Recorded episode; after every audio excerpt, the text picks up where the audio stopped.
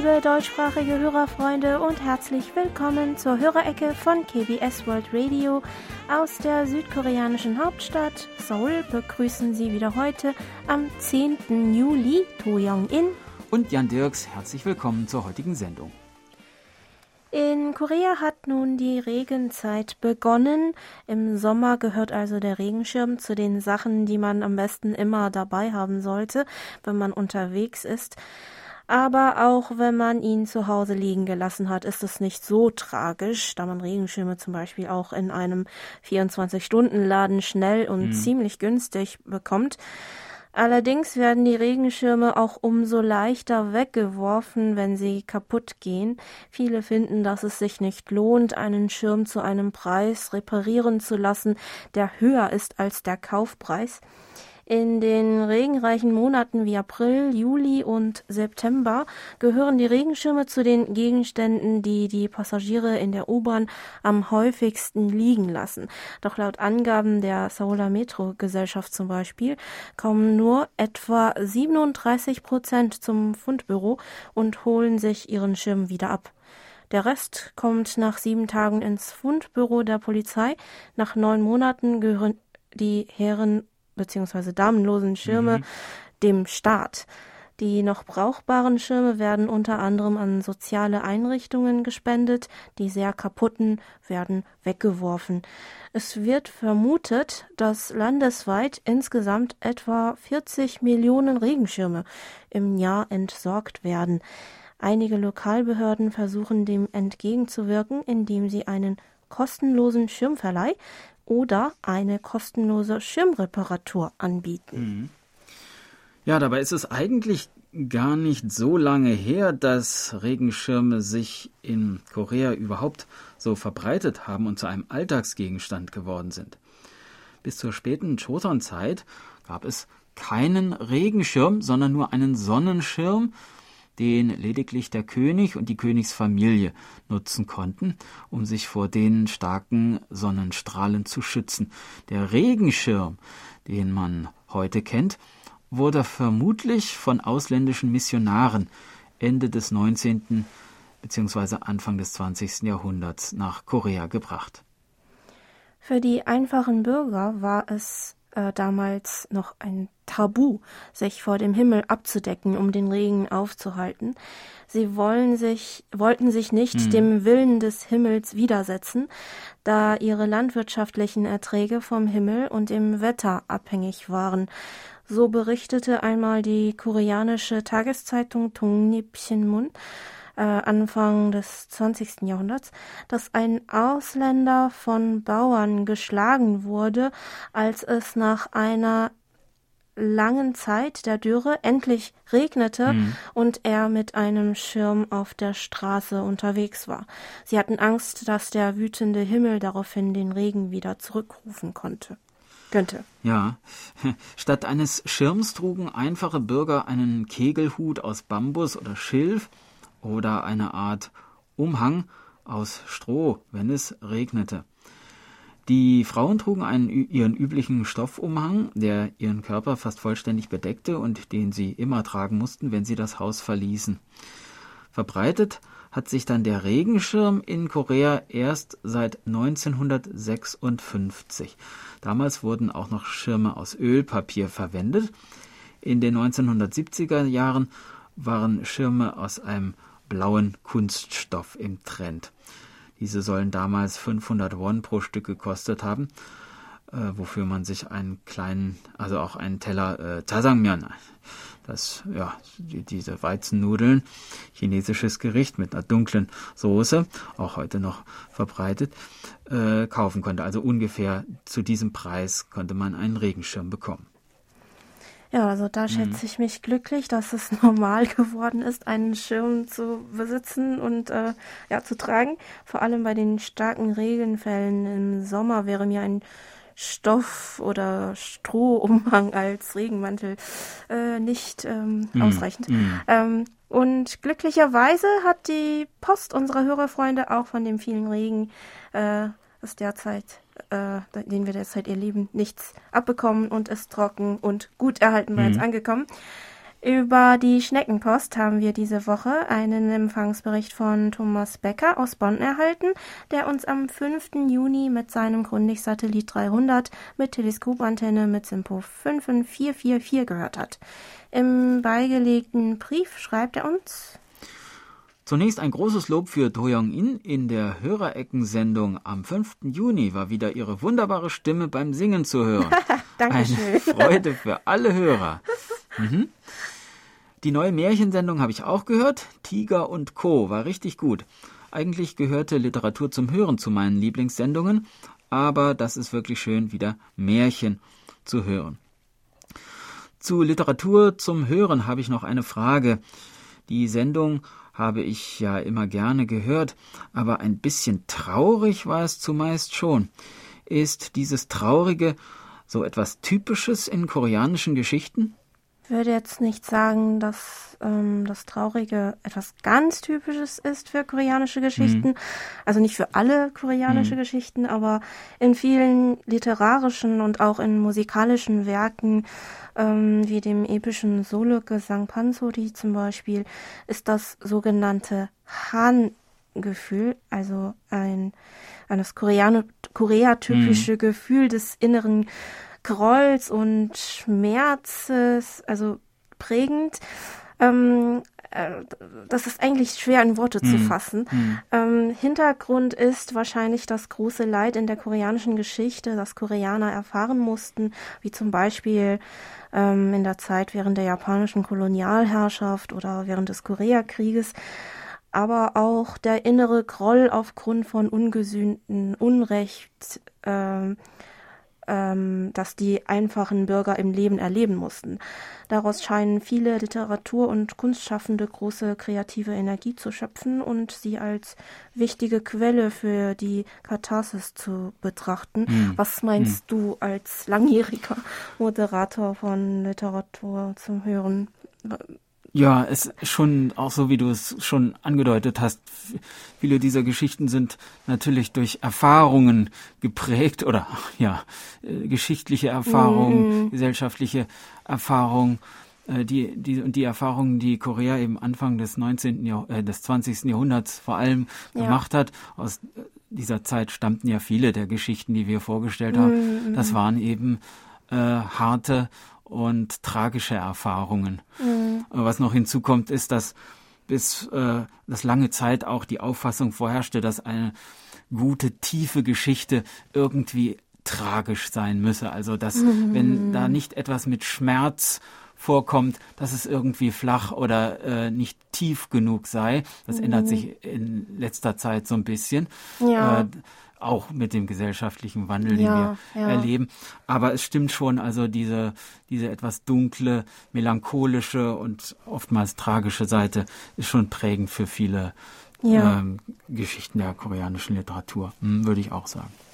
Ja. Ja, dann hat uns auch ein Empfangsbericht von Danilo Houston aus Schafheim erreicht der uns mit seinem Pan Crusader X mit 30 Meter Langdrahtantenne am 22. Mai äh, mit einem Empfang von SINPO 55444 bis 5 gehört hat. Herr Houston fügte noch hinzu, es ist für mich immer sehr spannend zu hören, von wo die Berichte kommen. So, einige sind in meiner Nähe, selbst im Nachbarort. Ja, für uns ist es auch immer interessant zu sehen, mhm. aus welchen Städten und Regionen die Berichte und Briefe kommen. Diese Woche kommt zum Beispiel per E-Mail ein Empfangsbericht von Jawar Sabe aus Marokko, der uns mit seinem Sony ECF SW 7600G mit Teleskopantenne auf der Kurzwelle hörte. Er hat uns eine kurze Aufnahme geschickt, auf der die neue Märchensendung mit Jans Stimme zu hören war. Mhm. Gemeldet haben sich auch Norbert Hansen aus Weilmünster, der uns mit seinem Grundig-Satellit 3400 und DE31 Antenne am 26. Juni mit Sinpo 5x5 hören konnte und Monitor Burkhard Müller aus Hilden, der uns mit seinem Reuter RDR 50C und 13 Meter Drahtantenne und Tiging und Koch Antennentuner unter anderem am 2. Juli mit Sinpo 54544 empfangen hat. Zu unserer dreiteiligen Sondermusiksendung Beyond K-Pop kommentierte Herr Müller schöne Idee. Herr Müller teilte uns außerdem noch mit, dass er die nächsten drei Wochen unterwegs sein werde und es daher in der Zeit keine Berichte von ihm ge ge äh, mhm. geben würde. Äh, wir wünschen Ihnen einen schönen Urlaub, lieber Herr Müller, und äh, freuen uns schon von Ihnen wieder im August zu hören. Am 27. Juni schrieb uns Stefan Rüger aus Hahn äh, an unsere German-Adresse folgendes. Ich höre euch aktuell auf Kurzwelle 3955 Kilohertz. Ich bin von eurer Sendung total begeistert. Empfangen tue ich euch seit 20 Uhr UTC mit SINPO 54544 mit einem Texon PL 990X und Teleskopantenne. Hans-Peter Themann aus Fuldatal verzeichnete am 3. Juli mit seinem Reuter RDR 555E einen problemlosen Empfang von SINPO 45444 und schrieb uns, im Juni habe ich es aus Faulheit nicht geschafft, Ihnen zu schreiben, obwohl ich regelmäßig Ihre Sendungen gehört habe. Gefreut habe ich mich über die Glückwünsche zum Namenstag. Sehr informativ war wieder die DX-Ecke von und mit Hans-Werner Lange, die er im Krankenhaus produziert hat. Auf diesem Weg wünsche ich ihm baldige Genesung und alles Gute. Vielleicht sieht man sich ja auf der Mitgliederversammlung der ADDX am 9. Oktober. Schöne Grüße und beste Wünsche für die Gesundheit an Hans-Werner Lange schicken uns auch Monitor Bernd Seiser und Sabrina Sander-Petermann von Korches Radio. Äh, ja, das sind Wünsche, denen wir uns gerne anschließen wollen. Monitor Herbert Jörger aus Bühl konnte uns mit seinem Grundig-Satellit 1000 und eingebauter, Teleskopantenne am 26. Juni mit SINPO 5x4 hören. Außerdem schrieb uns Herr Jörger noch, Ihr Programm war wieder ausgezeichnet. Es ist immer wieder Interessantes über Südkorea zu hören. Mir, mich würde als Hörer auch interessieren, wie viele U-Bahn-Linien es in Seoul gibt. Welche Linie ist die längste davon? Die Stadt Seoul hat allein derzeit zehn U-Bahn-Linien. Das ist etwa ein Drittel des gesamten U-Bahn-Netzes im ganzen Land. Die längste Seouler U-Bahn-Linie ist die Nummer 1 mit 200,6 Kilometer. Dann habe ich mhm. auch gleich nachgeschaut, welche die längste Buslinie in Korea ist. Das soll der Bus Nummer 201 auf der Insel Jeju sein.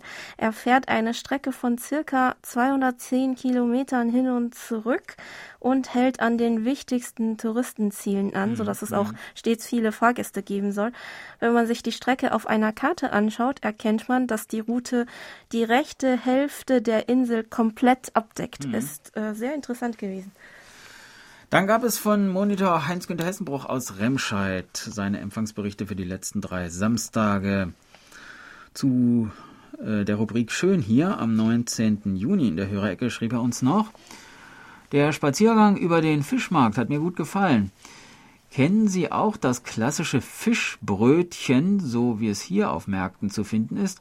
Also panierter Schellfisch zwischen äh, zwei Brötchenhälften, das dann so einfach ähm, auf der Hand gegessen wird. Also ich muss ehrlich gestehen, was ich selbst mhm. äh, sie leider nur von Fotos kenne. Mhm. mhm. Aus meiner Deutschlandzeit kenne ich leider äh, also nur die Fischbrötchen von der Fastfood-Kette Nordsee. Mhm. Äh, also, aber du kennst sie, hast sie auch schon. Ja, in Deutschland natürlich. Ja, ja, ja, äh, also ich war ja, habe ja auch lange in Hamburg äh, ah, gelebt und stimmt, äh, stimmt. da kommt man da nicht so einfach dran vorbei. Ich habe gesehen, dass der mhm. Fischmarkt wieder offen ist. Ja, ja, ja, ja. Ja, aber in Korea, wie sieht's hier aus? Ja, hier ähm, in Korea sind äh, Frisch Fischbrötchen eigentlich auch weniger üblich. Ähm, also man bekommt sie von einer Fastfood-Kette, aber mhm. man isst Fr äh, Fisch eher, also der gegrillt, gedämpft, geschmort, frittiert oder in Suppe gekocht sein kann, ähm, eher mit Reis. Und äh, frische Fische auf dem Fischmarkt auch gern roh. Roh, ne? Ja. ja. Ja, also kurz gesagt, Fisch ja, Brötchen eher nein. Herr Hessenbruch fragte uns außerdem noch, ähm, sind eigentlich Postsendungen per Schiff an die Hörer unterwegs oder war das eine einmalige Aktion? Ja, ich vermisse schon Ihre regelmäßige Post, meint er. Ja, in dieser Hinsicht können wir Ihnen endlich etwas Erfreuliches berichten. Wir wollten noch etwas abwarten in der Hoffnung, dass die Luftpost bald starten wird, da die Postsendung per Schiff länger gedauert hat, als wir erwartet hatten. Seit dieser Woche nimmt die koreanische Post nun auch Luftpostsendungen nach Deutschland und in die Schweiz an, sodass sie eine große Fuhre Empfangsbestätigungen diese Woche abschicken konnten. Leider ist Österreich noch von der Lockerung ausgeschlossen und Pakete werden auch noch nicht angenommen. Aber wir vermuten, dass diese Beschränkungen auch bald wegfallen werden. Vielleicht kommen die ersten Postsendungen von uns bei einigen Hörerfreunden schon nächste Woche an. Na, das sind doch mal erfreuliche Nachrichten. Und wir machen nun ein bisschen Musik. Wir hören Sylgidong mit Sonagi Regenschauer.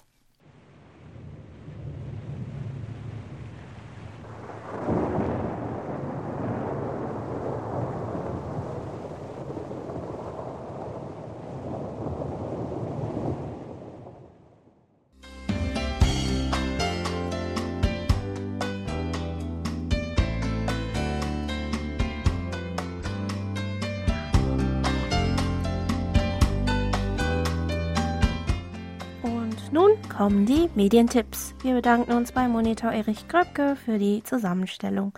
Auch in dieser Woche sind die Medientipps ganz kurz, schreibt Herr Kröpke. Der einzige Tipp ist die Folge Containerschiff der Superlative aus der Reihe Megabauten. Die Servus TV Deutschland am Dienstag, dem 13. Juli um 0.05 Uhr und um 11.05 Uhr noch einmal im Programm hat. Gezeigt wird, wie das weltgrößte Containerschiff mit einer Ladekapazität von 23.000 Containern auf einer Werft in Südkorea gebaut wird. Ja, das war kurz und knapp der Medientipp für diese Woche. Und wir machen weiter mit der Post. Reinhard Westphal aus Rostock hörte uns am 30. Juni und am 3. Juli über den Podcast-Service. Dazu schrieb er uns. Ich war kürzlich beim Arzt und musste warten. So habe ich mir das Handy und ein Formular genommen und zwei Sendungen über Handy und Kopfhörer gehört und protokolliert, die inhaltlich anspruchsvoll waren und durch eine gelungene Moderation herzerfrischend dargeboten wurden. Äh, ich nutze monatlich auch mehrmals Ihre Webseite und finde tolle Beiträge. Es wäre sehr aufmerksam, wenn Sie mir eine Rückantwort geben. Ich möchte auch weiterhin Kontakt zur KBS World Radio halten. Denn ich bin nicht mehr der Jüngste und da freut man sich besonders über eine Antwort. Ich hoffe auch weiterhin, dass Sie alle gesund durch die schlimme Corona-Pandemie kommen und wünschen Ihnen daher stets beste Gesundheit. Ja, da sind wir froh, dass die Luftpost nun wieder hergestellt ist und wir Ihnen bald eine Empfangsbestätigung schicken können. Von Monitor Volker Wilschrei aus Dillingen haben wir seine Empfangsberichte von Ende Mai bis Juni erhalten. Vielen Dank. An den vier Samstagen im Juni konnte uns Herr Wilschrei mit seinem Sony ICF SW 7600G mit Sony Active Antenne ANLP1 mit SINPO 55454 empfangen. Herr Wilschrei kommentierte außerdem noch, die in der Briefkastensendung vom 3. Juli gestellte Frage nach der Bärenfrau hätte ich übrigens falsch beantwortet. Oh. Aber so habe ich wieder was dazugelernt und auch die Geschichte der Bärenfrau hören können. Vielen Dank, meint Herr Wilschrei. Ja, wir freuen uns, dass Ihnen die kurze Geschichte mhm. gefallen hat, lieber Herr Wilschrei. Herr Wischrei hatte dann noch eine Frage und zwar, was sind die Bedingungen zum Erwerb eines Führerscheins und wie belaufen sich die Kosten? In Korea kann man die Prüfung fürs Pkw-Fahren ab 18 Jahren ablegen. In einer Fahrschule muss man dafür zunächst einen einstündigen Unterricht zur Sicherung, äh, zur Sicherheit im Straßenverkehr absolvieren. Für Personen, die zum ersten Mal ihren Führerschein machen, ist dieser Kurs kostenlos. Personen, denen die Fahrerlaubnis entzogen wurde und die deshalb die Prüfung noch einmal machen äh, wollen, müssen dagegen eine Gebühr von 36.000 Won, also etwa 27 Euro zahlen. Ein Gesundheitsattest ist ebenfalls erforderlich. Danach folgt die Theorieprüfung, für die man zu Hause auch alleine lernen und sich vorbereiten kann. Im Buchhandel stehen zum Beispiel dafür Probefragebögen zur Verfügung. In letzter Zeit testen die Prüflinge ihr Theoriewissen oft auch über Apps, bevor sie an der Prüfung teilnehmen. Die Theorieprüfung, die an einem Computer durchgeführt wird, ist bestanden, wenn man von 100 Punkten 100 Punkten mindestens 60 Punkte erhalten hat. Wenn man einen Schaltwagen fahren will, muss man mindestens 70 Punkte haben. Der Test kostet um die 6 Euro. Das Ergebnis wird gleich angezeigt, sobald man seine Antwort eingespeichert hat. Nach der theoretischen Prüfung muss man mindestens vier Stunden praktischen Fahrunterricht in einem Parcours einer Fahrschule machen. Dabei geht es um die grundsätzliche Steuerung des Wagens, also starten, bremsen, geradeaus und nach rechts und links fahren und parken. Im gleichen Parcours muss man anschließend einen praktischen Vortest ablegen. Der Unterricht und der Vortest kosten insgesamt umgerechnet etwa 40 Euro. Wenn man diesen Test bestanden hat, erhält man einen temporären Führerschein zum Üben im wirklichen Straßenverkehr, der etwa 3 Euro kostet und für ein Jahr gültig ist. Damit muss man mindestens sechs Stunden Unterricht im Straßenverkehr nehmen. Ähm, kann man, man kann dabei mhm. bis zu vier Stunden am Tag üben. Hat man dies alles hinter sich, ist man berechtigt, die eigentliche Führerscheinprüfung zu machen, die circa ja, 20 Euro kostet. Wenn man durchfällt, kann man erst nach drei Tagen die Prüfung wieder ablegen. Wenn man sie bestanden hat, erhält man den Führerschein gegen eine Gebühr von etwa 6 Euro. Die Kosten für den Unterricht und die einzelnen Prüfungen sollen je nachdem insgesamt ähm, ja zwischen 400 umgerechnet zwischen mhm. 440 äh, bis ja 590 Euro mhm. ähm, äh, Kosten, Kosten, ja. Hm. ja. Äh, viele finden allerdings die Unterrichtsstunden im Straßenverkehr nicht ausreichend, hm. sodass sie dann nach der bestandenen Prüfung bei einem privaten Fahrlehrer noch zusätzliche Unterrichtsstunden nehmen. Zehn Stunden sollen um die ja, 230 bis 40 Euro hm. kosten. Hast du eigentlich einen Führerschein? Ja, ich habe äh, schon vor elf Jahren eins ah, okay. gemacht, ja. aber ich bin seitdem vielleicht fünfmal gefahren. Deshalb ähm, ja. könnte ich jetzt nicht normal fahren. Ja. Ich müsste nochmal ähm, private St Fahrstunden nehmen, ah, okay. um wirklich zu fahren. Ja, ich würde mir das nicht antun. Ja, ja, also ich äh, halte mich da auch fern. Solar ja, in Seoul Verkehr ist, ist auch nochmal ein Kapitel für sich. Ja, ja, ja, auf jeden Fall. Gut, und wir kommen zurück zur Post. Monitor Nuri Streichert aus Hildesheim konnte uns auf der Kurzwelle am 3. Juli mit SINPO 43333 und am 4. Juli mit SINPO 5x4 hören. Herr Streichert freute sich über die Nachricht von Monitor Helmut Matt, dem es nun wieder besser geht, und auch über die Geburtstagsglückwünsche letzte Woche, für die er sich bei Monitor Bernd Seiser bedankt. Herr Streichert fragte übrigens in diesem Zusammenhang noch, ob man den Namenstag auch in Korea feiert. Ja, also nein, äh, hier gibt es leider keinen Namenstag, aber es gibt dafür als Ausgleich sozusagen äh, einige besondere Geburtstage, die hier besonders festlich gefeiert werden, wie zum Beispiel der hundertste Tag nach der Geburt eines Kindes und der erste Geburtstag des Kindes auch der 60. und 70. Geburtstag haben hier in Korea eine ganz besondere Bedeutung. Dann haben sich über die Internetberichtsvordrucke diese Woche noch gemeldet Monitor Michael Willruth aus Frankfurt am Main, der uns mit seinem Texon PL 365 mit Teleskopantenne am 19. Juni mit Simpo 55444 ähm, und am 26. Juni mit Simpo 54444 gehört hat. Und Gottfried Sennekamp aus Stadtlohn, der uns mit seinem Grundig-Satellit 700 mit Teleskopantenne am 26. Juni mit Simpo 55444 und am 3. Juli mit Simpo 55544 gehört hat. Viele Grüße nach Seoul und danke für das immer wieder gute Programm an allen Tagen, fügte Herr Sennekamp mhm. noch hinzu. Monitor Paul Gager aus Wien berichtete, dass er mit seinem Texon S2000 mit Teleskopantenne am 27., 29. und 30. Juni einen Empfang von SINPO 5x4 hatte. Falls Sie noch weitere Berichte über die Internetberichtsvordrucke gesendet haben sollten, wären wir Ihnen dankbar, wenn Sie uns darüber per E-Mail nochmal informieren könnten. Von Monitor Lothar Rennert aus Berlin haben wir noch seine Berichte für den 12., äh, für den 11., 12. und 18. Juni erhalten können. Monitor Dieter Feltes aus Pirbaum berichtete, dass er uns mit seinem Sony ECFS W7600G mit 10 Meter Langdrahtantenne am 30. Juni mit Synpo 34333 empfangen konnte. Weiter schrieb uns Herr Feltes noch. Das Virus scheint auch bei Ihnen in der deutschen Abteilung vorbeizugehen. Leider geht die Zahl der an dem Virus erkrankten Personen in Korea nun wieder in die Höhe. Wir haben zurzeit die dritte Welle.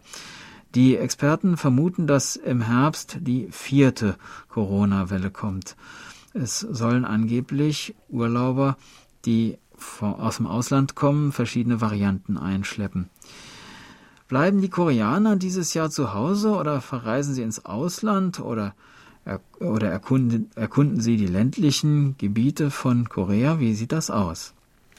Ja, in diesem Jahr ist das wohl für viele Koreaner noch etwas zu früh, um schon Reisen ins Ausland ähm, zu überlegen und zu unternehmen. Mm, mm. Den Sommerurlaub wollen also die meisten im Inland verbringen. Bei einer aktuellen Umfrage bestätigten dies 96 Prozent mhm. der 3554 Befragten. Die meisten von ihnen planen einen Urlaub am Meer, gefolgt von einem entspannten Urlaub in einem Luxushotel in der Stadt. Andere wollen campen gehen und einige wiederum eine Insel besuchen. Mhm. Aber aufgrund des jüngsten Anstiegs der Infektionszahlen sollen laut Medienberichten viele auch ihre Umla Urlaubspläne aufgegeben haben. Viele stornieren nun ihre Buchungen oder wollen auf einen späteren Termin umbuchen. Ähm, wie, sie, wie sehen mhm. deine Sommerurlaubspläne aus, Jan? Ja, äh ja, so ähnlich. Also mhm. äh, wir hatten eigentlich auch vor, äh, mal in die Berge zu fahren für ein paar Tage und so. Mhm. Äh, dazu wollten wir erstmal das Ende der Regenzeit abwarten, aber wie, wie sich das nun weiterentwickelt mit den ansteigenden Corona-Zahlen, mhm, ja, bleibt nun ja. auch noch abzuwarten. Und da sind so ist die Planung im Moment doch sehr schwierig. Ja. Das wird wahrscheinlich dann alles spontan entschieden werden. Ja, ich glaube, wir mhm. wollen diesen Sommer wahrscheinlich auch ähm, zu Hause dann mhm. eher mhm. verbringen und ein bisschen aufräumen.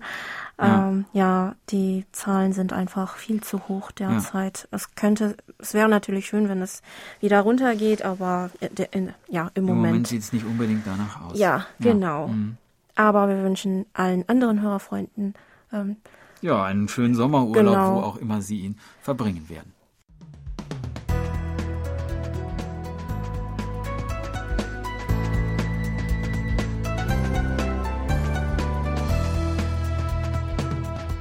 Sie hören KBS World Radio mit der Hörerecke.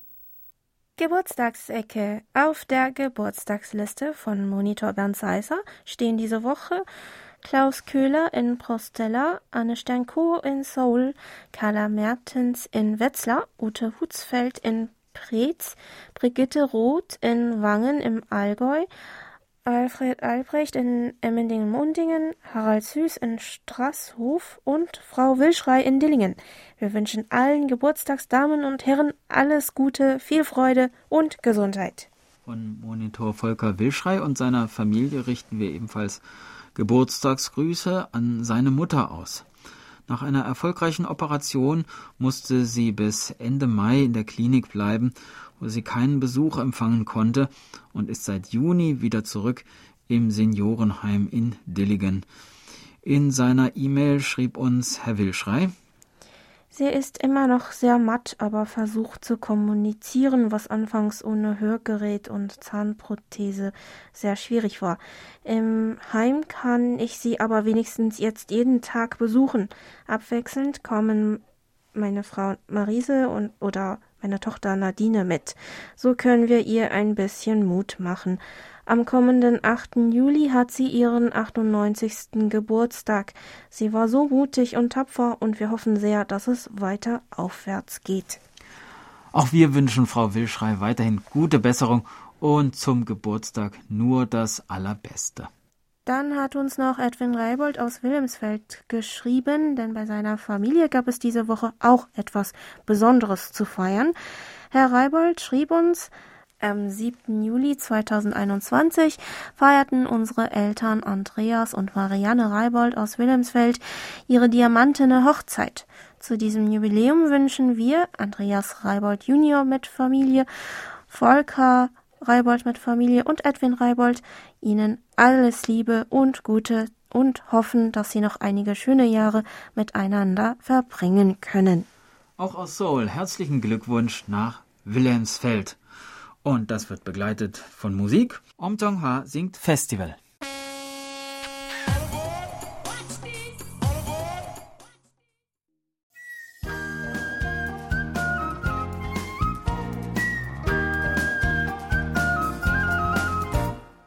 Schön hier.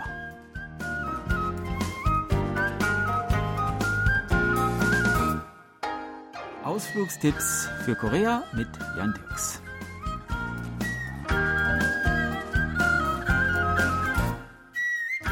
Die Pundang-Linie, die gelbe Linie, hat uns letzte Woche bis in die Stadt Suwon gebracht. Hier steigen wir heute in den Bus und fahren 15 Minuten bis zum Palast Hwasong Hengung. Als Hengung wurde ein Palast bezeichnet, der dem König als zeitweiliger Aufenthaltsort diente, wenn er das Land bereiste. In Korea gab es viele solcher Hengung, doch der in Suwon ist der größte und bedeutendste von allen. Der Palast wurde 1789 unter König Chongjo, dem 22. König der Joseon-Dynastie, erbaut und im Laufe der folgenden Jahre stetig erweitert. Er diente dem König als Zufluchtsort in Kriegszeiten, als Erholungsort und als Regierungssitz der delegierten Beamten. König Chongzhou kam hierher unter anderem, um das Grab seines Vaters zu besuchen und veranstaltete hier auch mit großem Prunk die Feierlichkeiten zum 60. Geburtstag seiner Mutter. Der Hwasong Hengung liegt inmitten der großen Festungsanlage Hwasong, deren Mauern auf den ringsum liegenden Bergrücken verlaufen. Die Festung Hwasong haben wir in einer früheren Folge unserer Reihe schon einmal besucht.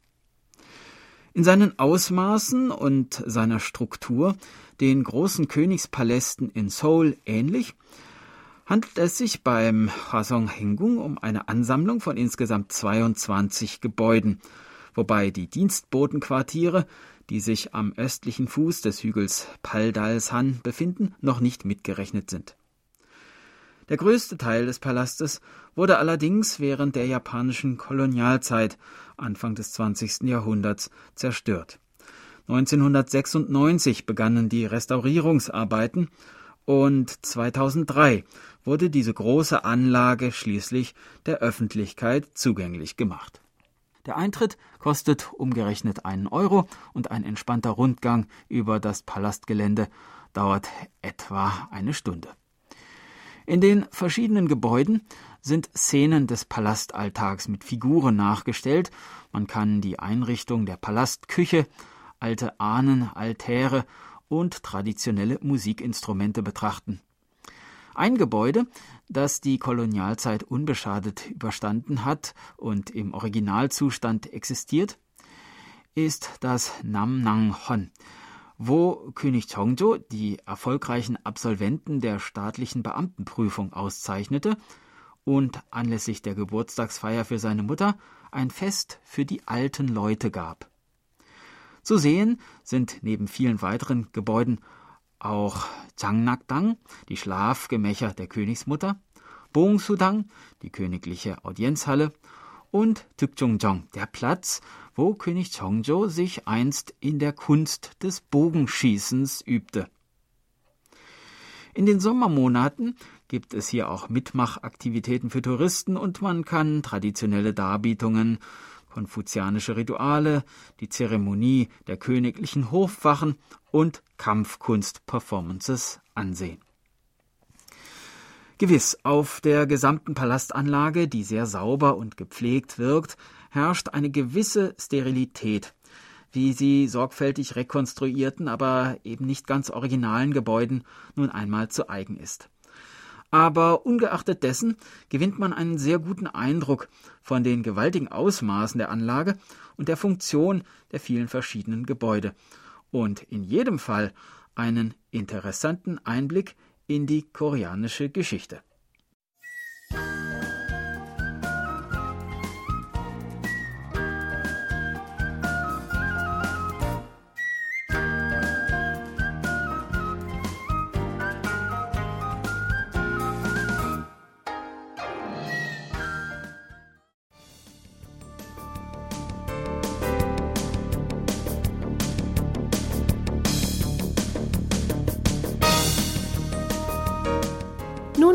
Den monatlichen Bericht von Thomas Schneider aus Freiburg.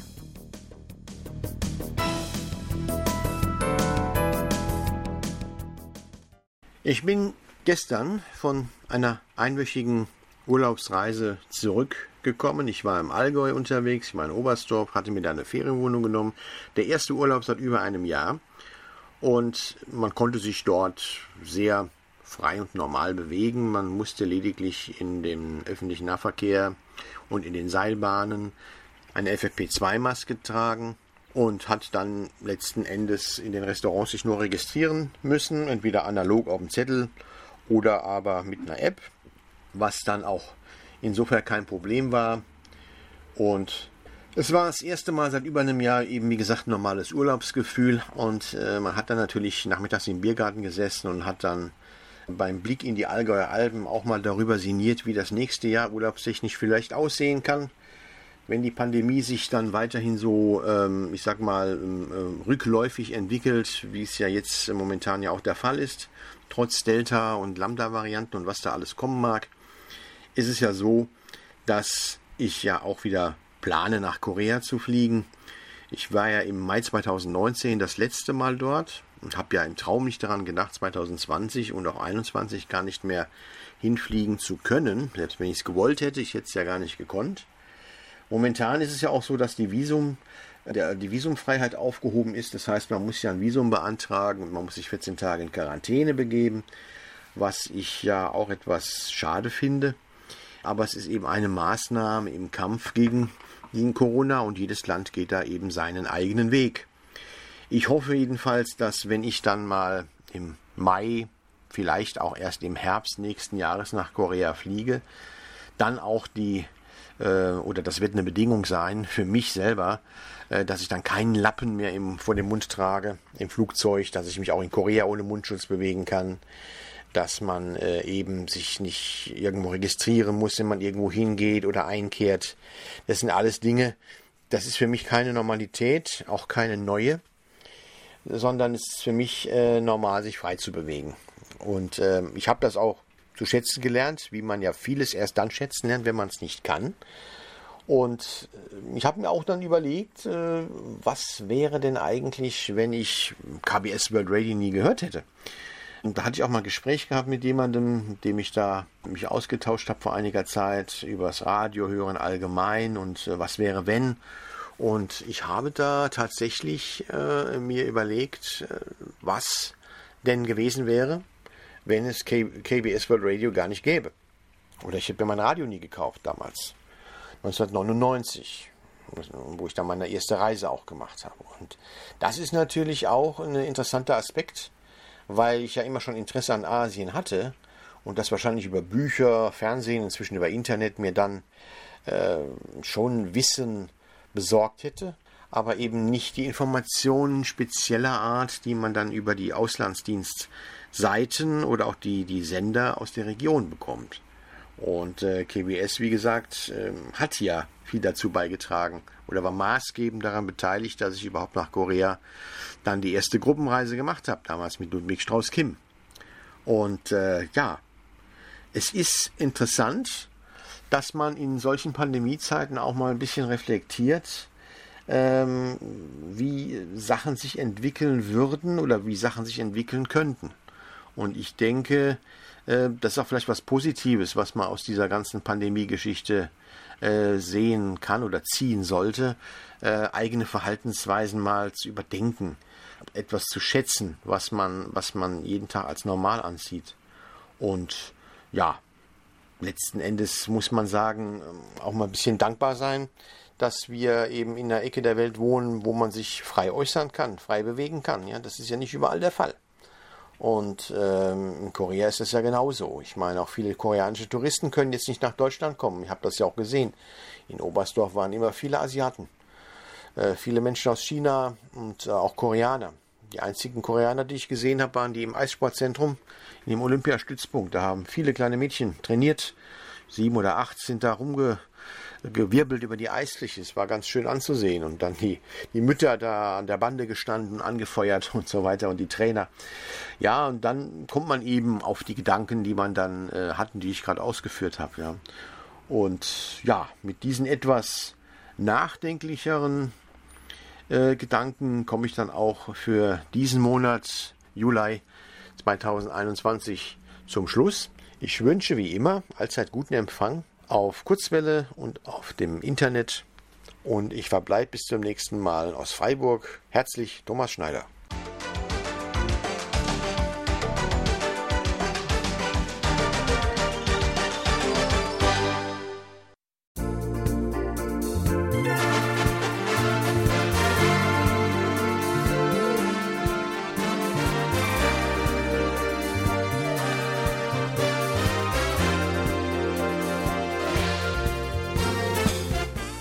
Das war's mal wieder für heute. Vielen Dank fürs Zuhören. Noch ein schönes Wochenende wünschen Ihnen To Young In und Jan Dirks. Auf Wiederhören und bis nächste Woche.